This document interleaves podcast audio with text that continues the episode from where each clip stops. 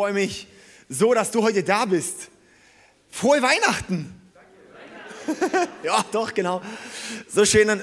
Ey, ähm, kurz zu mir, ich heiße David Rominger, ich bin leitender Pastor hier von ICS Schwarzwald-Bodensee. Wir sind eine Kirche mit mehreren Standorten, so hier in, in Villingen und in Singen und in Freiburg und in Friedrichshafen, wo wir ein Startup haben und Tuttlingen und Offenburg.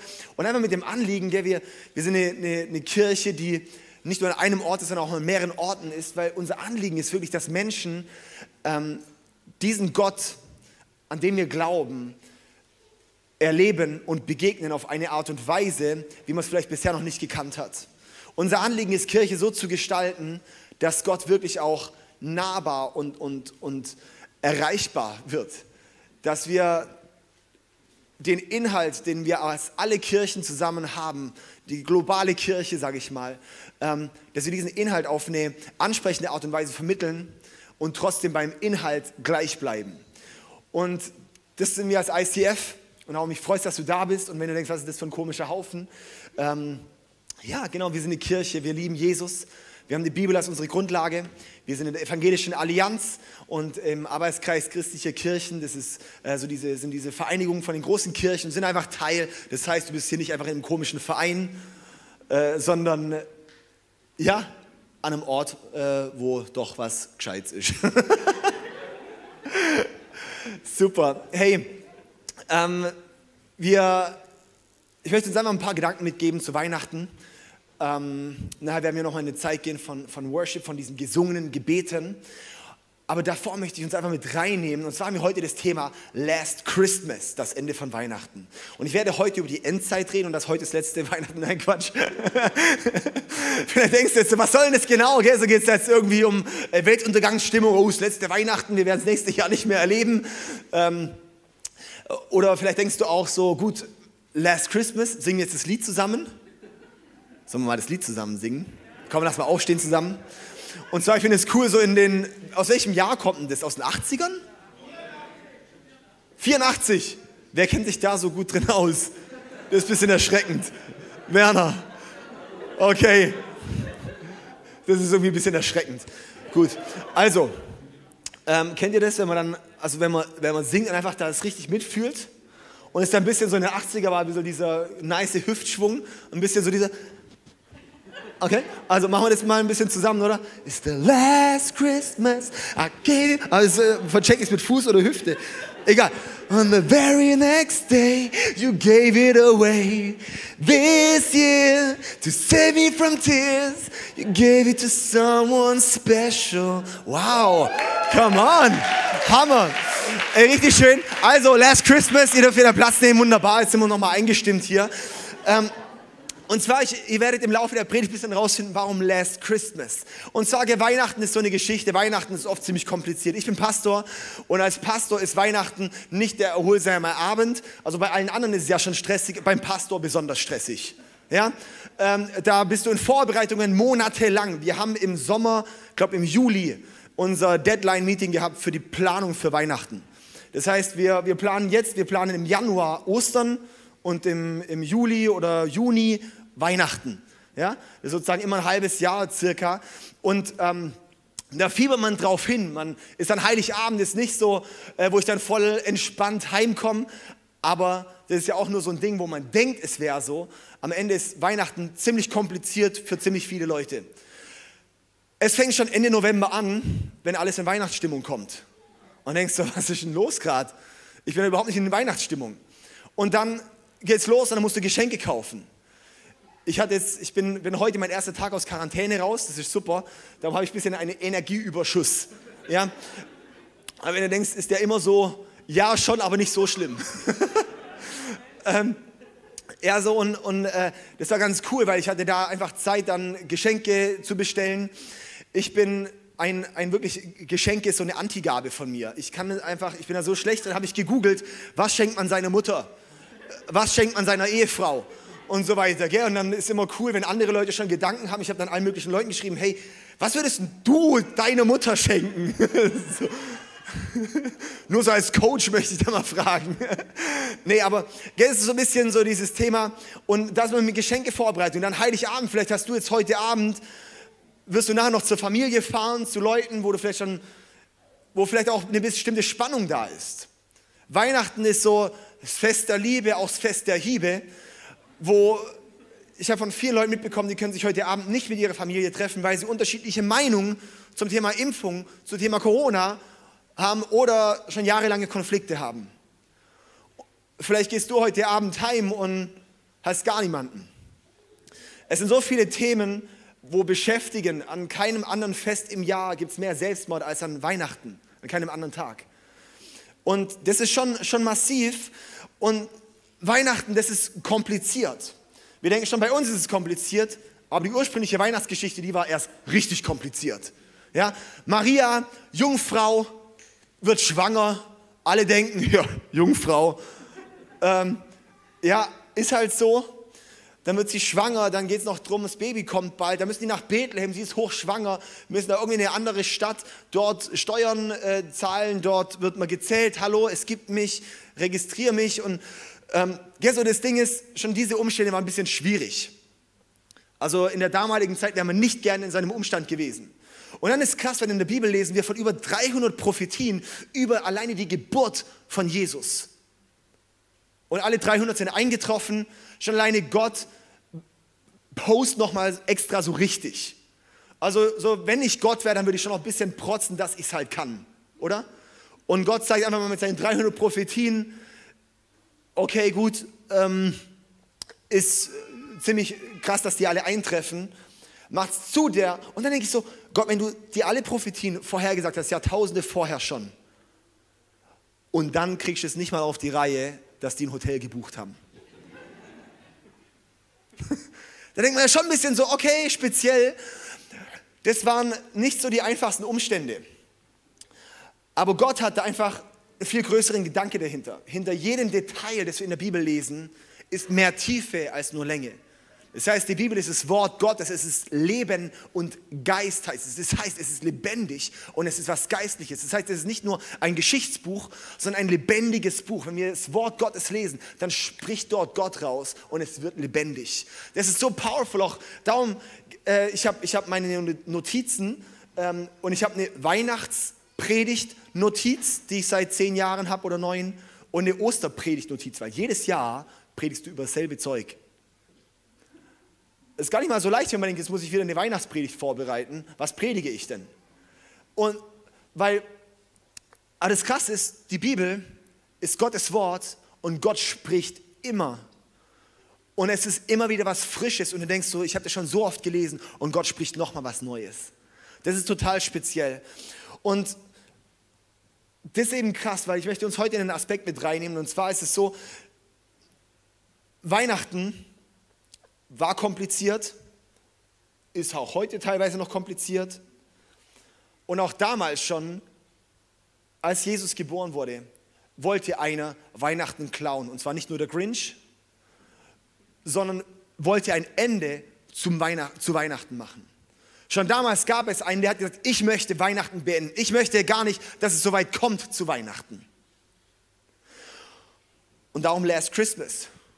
Weil es gibt immer jemanden, der versucht, Weihnachten zu beenden. Auch in deinem Leben, auch dass du heute hier bist, ist mega genial. Weil ich glaube, Gott hat einen Gedanken davon, warum du heute hier bist, weil er dir begegnen möchte. Aber es gibt jemanden, der möchte nicht, dass du hier bist. Es gibt jemanden, der möchte nicht, dass du diesen Jesus kennenlernst.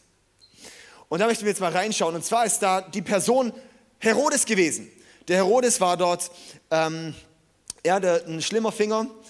Das war so dort äh, was war es, Kaiser oder sowas in die Richtung, ähm, Statthalter, wie auch immer.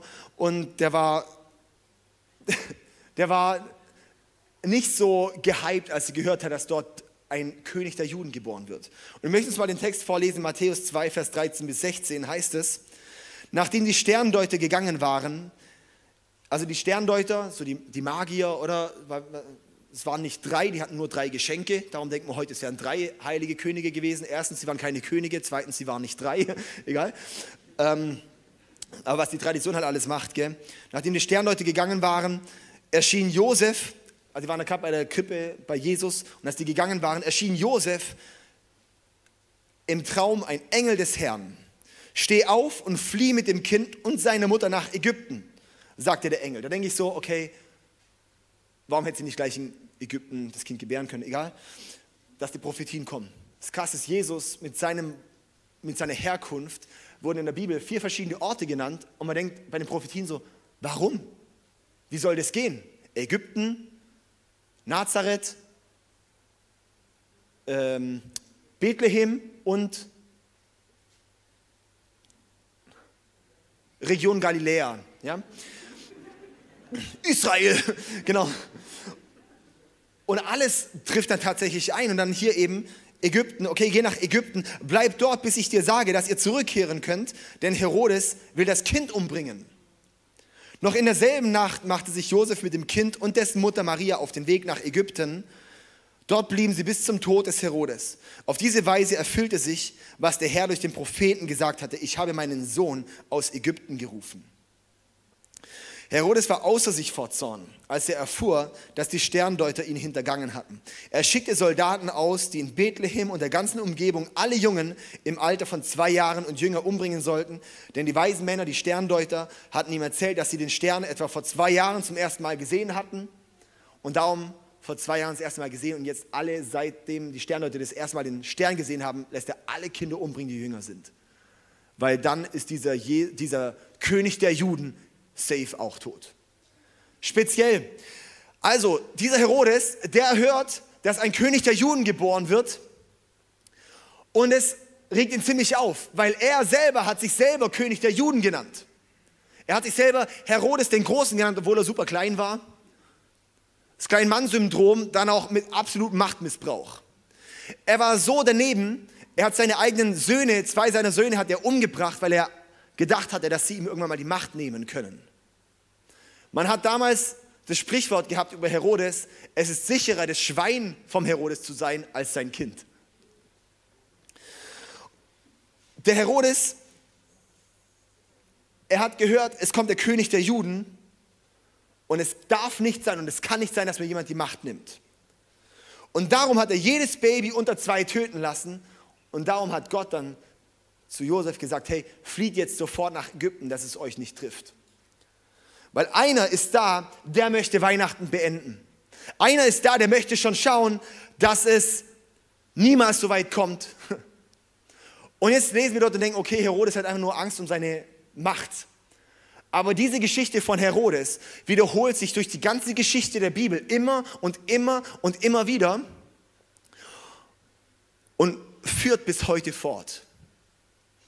Das ist das Krasse, darum ist nämlich die Bibel Leben und Geist weil die Geschichten da drin sind nicht nur abgeschlossene Geschichtsberichte, sondern es sind Geschichten, die wiederholen sich heute nur mit anderen Schauspielern. Wir lesen jetzt diese Geschichte hier in Matthäus 2, aber das hat schon angefangen in 1. Mose Kapitel 3. Da sind Adam und Eva, ich habe uns ein Bild von denen mitgebracht, waren schöne Leute. Und die haben, ähm, da hat Gott, die haben da eben gegen Gott sozusagen gesündigt oder die sind gefallen. Sie haben Gott nicht gehorcht, sind von Gottes Weg abgekommen und sind gefallen. Das ist der sogenannte Sündenfall. Und seither ist jeder Mensch in einem Zustand nicht mehr in Beziehung mit Gott, sondern getrennt von Gott. Seither, danke Eva, gut.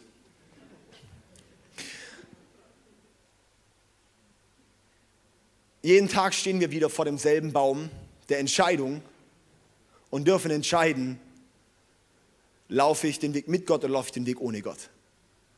Genau vor demselben Baum stehen wir jeden Tag. Und dann heißt es aber hier in 1. Mose Kapitel 3, Vers 15, von nun an, sagt Gott, von nun an setze ich Feindschaft zwischen dir, zwischen der Schlange, zwischen dem Teufel, der die versucht hat, setze ich Feindschaft zwischen der Schlange, zwischen dem Teufel und der Frau und deinem Nachkommen und ihrem Nachkommen. Er wird dir den Kopf zertreten und du wirst ihn in die Ferse beißen. Dort fängt es schon an. Dort ist die erste Geschichte, wo es ist. Er wird in die Ferse beißen. Der Teufel wird versuchen, in die Ferse zu beißen, weil dort heißt es, die Nachkommen von der Frau, nicht von Mann und Frau, sondern von der Frau, darum ist auch die Jungfrauengeburt ziemlich wichtig. Die Frau, deine Nachkommen, er wird der Schlange, dem Teufel den Kopf zertreten. Stell dir mal vor, du Dir schreibt heute Abend jemand und sagt, hey, nächsten Donnerstag, werde ich dir den Kopf zertreten. Ich meine es tot ernst. Was würdest du jetzt die nächsten Tage machen und vor allem nächsten Donnerstag machen? Du würdest Strategien finden, wie du es umgehen könntest, oder? Würdest, würdest irgendwie schauen, wie, wie umgehe ich und wie verhindere ich es, dass mir derjenige den Kopf zertritt. Genau in demselben Zustand ist der Teufel seit dem Sündenfall.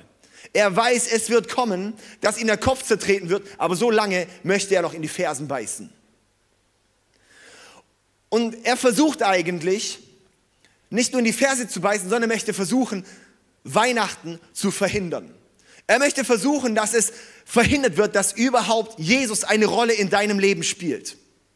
Er möchte verhindern, dass Weihnachten Realität in deinem Leben wird, dass Jesus in dein Leben geboren wird. Das möchte er um alles in der Welt versuchen. So wie Herodes damals sagte, hey, es darf nicht sein, da darf kein anderer König reinkommen. Und da hat, und in diesem Spannungsfeld stehen wir und steht die ganze Welt. Das wiederholt sich in der Bibel an ganz vielen Orten. Dann kommt, wird dann irgendwann eingegrenzt. Dann ist, heißt es, okay, die Nachkommen von Eva. Okay, gut, sozusagen die ganzen Menschen. Gut, dann geht es weiter. Die Nachkommen von Abraham grenzt Gott später ein und sagt, okay, Nachkommen von Abraham, der wird der sein, der wird der Schlange den Kopf zertreten. Und dann weiß die Schlange, okay, muss ich auf Abraham schauen. Darum ist dann ziemlich viel Angriff um Abraham herum. Darum versucht er darum alles in der Welt, dass bloß da nichts passiert. Dass bloß von denen nichts kommt. Dass irgendwie Abraham ausgelöscht kriegt, seine Familie ausgelöscht kriegt. Kriegt es aber natürlich nicht hin, weil Gottes Plan steht immer über allem anderen. Gottes Plan kannst du nicht umgehen. Schlechte Umstände können Gottes Plan nicht aufhalten. Dann geht es weiter, dann heißt es irgendwann, okay, nicht nur Abraham, sondern hey, ich grenze ein, Israel. Israel. Von Jakob, einer der zwölf Söhne aus, dem, aus den zwölf Stämmen, dort wird der kommen, der der Schlange in den Kopf zertreten wird. Okay, krass, also Israel. Gut, ähm, da ist dann nämlich so weit, dass dann das Volk Israel in Ägypten ist. Das Volk Israel ist in Ägypten und was versucht dann der Pharao? So ein Dödel versucht die auch umzubringen. Das ist nicht ein, Abraham, äh, ein Pharao sein Plan, sondern es ist eine Macht, die dahinter steckt, die sich da bewegt, weil ich möchte verhindern, dass mir der Kopf zertreten wird. Dann geht es weiter, dann heißt es irgendwann, okay, Eingrenzung auf Stamm Juda. Dann geht es irgendwann weiter, okay, aus dem Stamm, aus dem Hause Davids wird irgendwann der kommen, der der Schlange den Kopf zertreten wird. Darum ist dann plötzlich der Saul, der Vorgänger, der König von David, ist dann plötzlich da und denkt so, okay, David ist der beste, beste Kämpfer, der ist ultra loyal, der ist der Hammer, der Typ, Rakete, cool, könnte ich ja umbringen. Total bekloppt. Warum? Weil es steckt eine Macht dahinter und wir sind immer nur Sichtbare. Wir müssen verstehen, es steckt auch unsichtbare Dinge dahinter. Dann geht es weiter, die ganze Bibel durch bei Esther. Selbst bis in der Offenbarung ist es so, dass der Drache vor der schwangeren Frau sitzt und es verschlingen möchte. Das ist bis heute so. Frohe Weihnachten.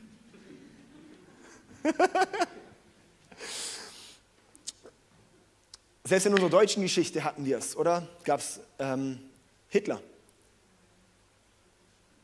War einfach völlig gestört, der Typ. Aber gerade warum auf Israel?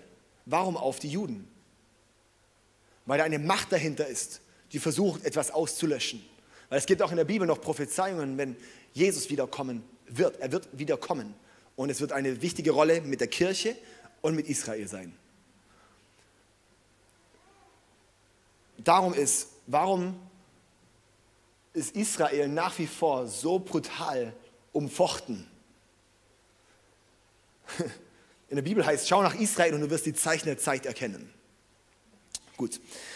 Also, und bis heute ist es so, dass die Schlange um alles versucht, dass ihr Kopf nicht zertreten wird. Und soll ich dir was sagen, sobald Jesus in deinem Leben Realität wird, bam, wird der Schlange der Kopf zertreten.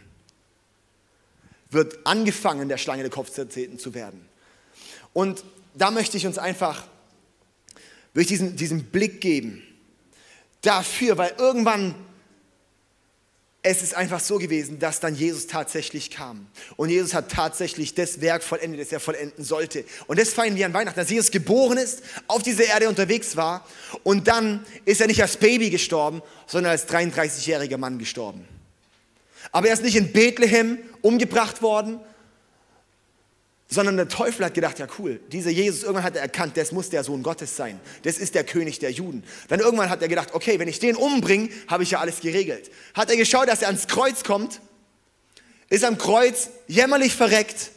Und was hat Jesus gemacht? Er ist zwar gestorben und er hat den Tod besiegt und ist wieder auferstanden.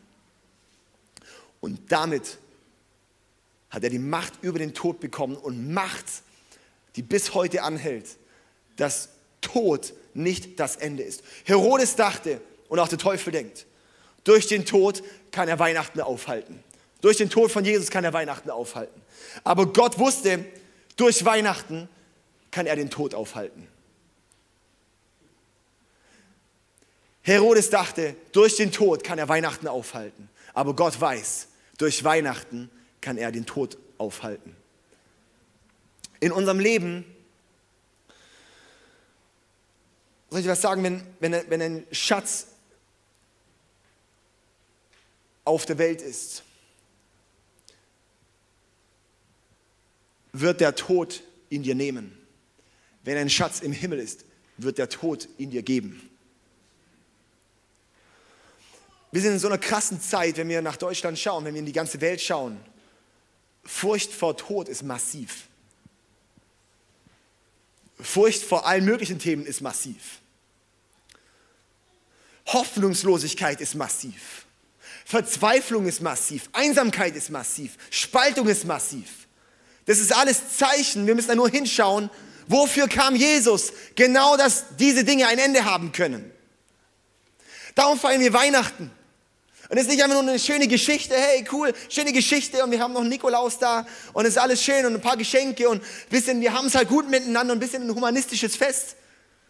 Sondern es geht darum, hey, Jesus selbst, Gott selbst wurde Mensch, kam auf diese Erde, um in eine Beziehung mit dir zu treten, um es dir zu ermöglichen, dass der Tod keine Macht mehr in deinem Leben hat. Auch wenn der Tod kommt, ist der Tod nicht das Ende. Wenn wir in eine Beziehung mit Gott kommen hier, werden wir nach dem Tod in einer Beziehung mit Gott bleiben. Wenn wir hier getrennt von Gott leben, wirst du auch nach dem Tod getrennt von Gott sein. Das ist das, was die Bibel Hölle nennt. Hölle ist kein Ding, wo Gott dich reinwirft, sondern wo du dich selber reinwirfst. Es ist ein Getrenntsein von Gott. Wenn wir heute die Welt anschauen, wir sehen, es ist so viel Getrenntheit von Gott.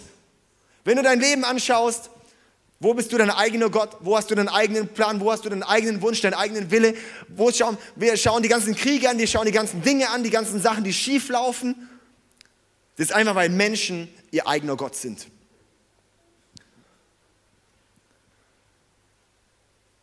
Und es geht nicht darum, dass Leute religiös sein sollten, weil das ist noch schlimmer, als wenn sie ihr eigener Gott sind.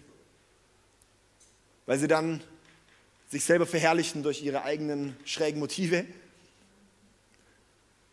Sondern es geht nie um Religion, es geht um Beziehung mit Gott. Und es ist so massiv anders zu Religion.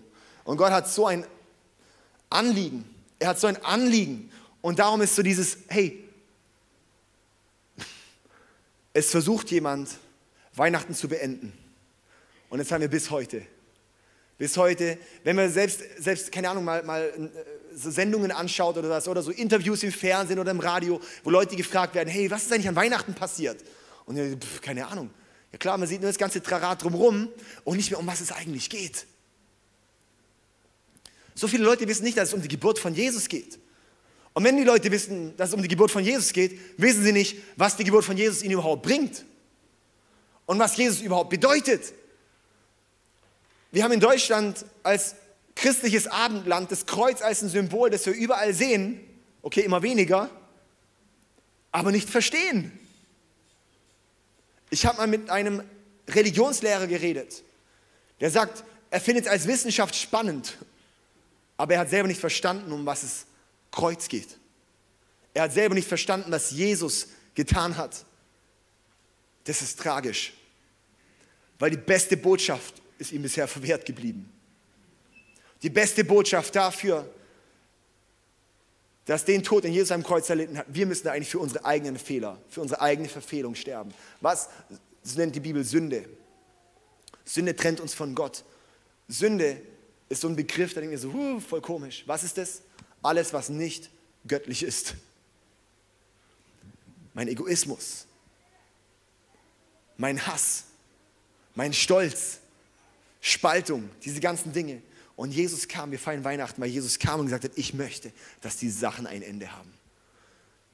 Und ich möchte, dass mein Königreich auf dieser Erde gebaut wird. Das ist kein politisches System, sondern ein System, wo Gott real ist im, Mensch, im Inneren des Menschen und es das Äußere des Menschen verändert.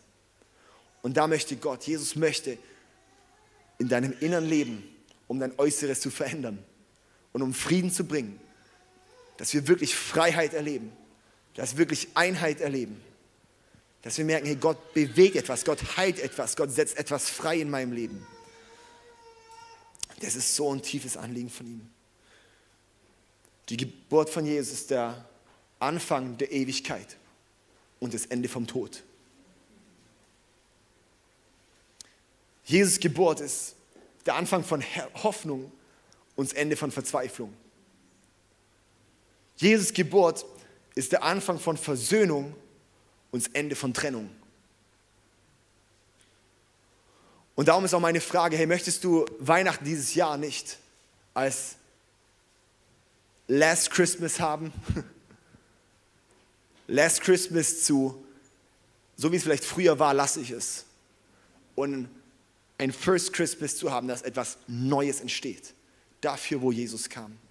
Es gibt diesen genialen Vers in Johannes 10, Vers 10, da heißt es, ein Dieb will rauben, morden und zerstören. Ich aber bin gekommen, um ihnen das Leben in ganzer Fülle zu schenken. Ein Dieb will rauben, morden und zerstören. Ich aber bin gekommen, um ihnen das Leben in ganzer Fülle zu schenken. Jesus kam, um das Leben in ganzer Fülle zu schenken in ganzer Fülle. Jesus kam nicht, um den Spielverderber zu spielen, sondern um ein Leben in ganzer Fülle zu schenken. Wenn dein Inneres, wenn, wenn der größte Genuss, den du haben kannst, Gott bist, Gott ist, dann, dann da wirst du merken, alles andere kommt nicht weit am entferntesten an ihn ran. Und der Dieb, er kommt zu rauben, zu morden und zu zerstören. Wo merkst du in deinem Leben, wo dir etwas geraubt wird? Was ist dieses Weihnachten, wo jemand versucht, dein Weihnachten zu beenden, dein, in deinem Leben was zu rauben. Wie dieser Herodes, der versucht, ich möchte jetzt die ganzen Babys töten, die ganzen unter Zweijährigen möchte ich töten. Ich möchte, die, was wird dir gerade geraubt? In welchem, was ist dieses Jahr, was bei dir geraubt wurde? Wurde dir die Lebensfreude geraubt? Bist du wieder zurückgefallen in alte Süchte, alte Verhaltensmuster, alte Dinge? Wurde dir eine Beziehung geraubt, die dir so wichtig war? Wurde da vielleicht eine, ein Wunsch geraubt, eine Hoffnung geraubt, die du eigentlich hattest und die plötzlich nicht mehr da ist? Was wurde dir geraubt? Wurde dir vielleicht eine Einheit geraubt, die plötzlich Spaltung wurde? Was wurde dir geraubt? Und lass uns diese Weihnachten hingehen und sagen, hey Jesus, und ich lade dich dort ein. Weil ein Dieb will rauben, morden und zerstören. Die Geschichte wiederholt sich und wiederholt sich und wiederholt sich. Aber du bist gekommen, um den Kopf zu zertreten. Und dass es keinen Raum mehr hat, diese Dinge. Und dass wieder Hoffnung kommen darf, dass wieder Friede kommen darf, dass wieder Freiheit kommen darf, dass wieder Gott kommen darf.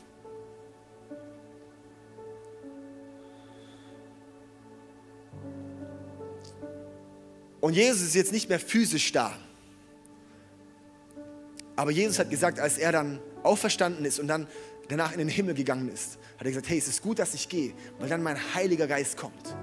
Und damit bin ich nicht mehr physisch da, sondern mein Geist kommt. Das heißt, er kann überall gleichzeitig sein. Das bedeutet, Jesus ist hier nicht in physisch, sondern im Geist. Und wenn du dein Leben Jesus gibst, dann tritt Jesus in dein Leben, nicht physisch, weil das ist irgendwie komisch, sondern im Geist. Dein Geist wird erneuert. Da kommt Gottes Geist in dich und es verändert dich von innen heraus. Und so heißt es im Galaterbrief Kapitel 5. Und die Frucht vom Heiligen Geist ist Liebe, Freude, Friede, Geduld, Freundlichkeit, Güte, Treue, Sanftmut, Selbstbeherrschung.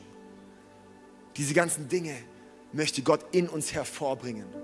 Stell dir eine Welt vor, mit Liebe, Friede, Freude, Geduld, Freundlichkeit, Güte, Treue, Sanftmut und Selbstbeherrschung.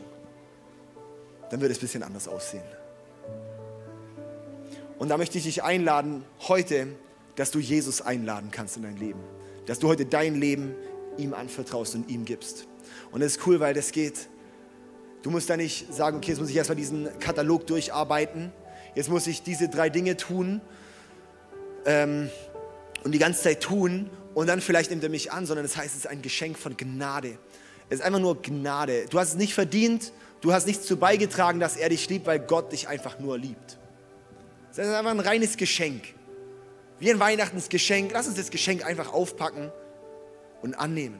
Und dieses Geschenk, das nehmen wir an im Glauben und indem wir es mit unserem Mund aussprechen. Und darum fängt es an, dieses Leben mit Jesus, mit einem einfachen Gebet, wo ich dich reinführen möchte. Und wenn du sagst, hey, ich möchte wirklich heute ein Leben mit Jesus beginnen, dann lade ich dich ein, ganz bewusst bei dem Gebet jetzt gleich mitzubeten.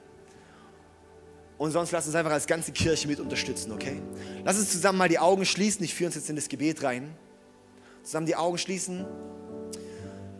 Und jetzt, wenn du heute da bist und sagst, ich möchte, ich möchte heute in das Leben mit Jesus starten, dann kannst du mir ein kurzes Handzeichen geben, dass ich einfach weiß, mit wem ich jetzt hier zusammen hier bete. Yes, so gut. Ich sehe dich. Ist hier noch jemand? Einfach ein kurzes Handzeichen und ich möchte einfach damit uns zusammen hier beten und reinführen.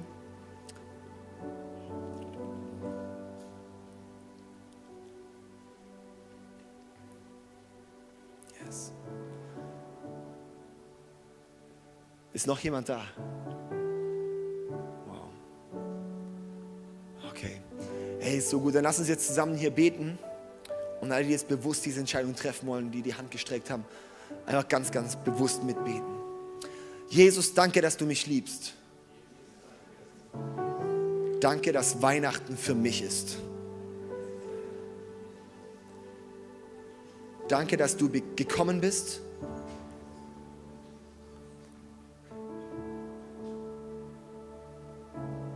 Um mich neu zu machen. Ich bitte um Vergebung für alle Sünden, für alle Fehler, für allen Egoismus und dass ich dich ignoriert habe. Ich komme nach Hause zu dir und möchte dir gehören. Gebe dir mein ganzes Leben. Heiliger Geist, erfülle mich und zeig mir den nächsten Schritt.